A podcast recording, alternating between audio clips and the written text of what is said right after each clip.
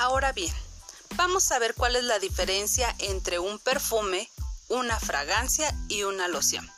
La diferencia principal entre estos tres recae en la concentración del extracto, es decir, la sustancia aromática y los aceites que lo forman. Una colonia tiene una concentración del aroma de un 7 a un 14%. Su duración es media, popular por su balance entre intensidad y duración. La loción trae una concentración del aroma de un 15%. La duración es media. Ayuda a evitar irritaciones después de afeitar. Perfume trae su concentración de un aroma de un 20%. Duración alta.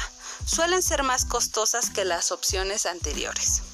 Las colonias y las lociones, al incluir alcohol en su fórmula, proporcionan una sensación refrescante, aunque esto hace que el aroma dure menos en el cuerpo.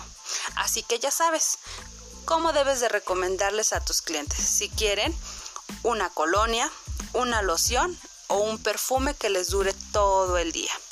Recuerda que nuestros perfumes tienen notas de salida, notas de corazón y notas de fondo.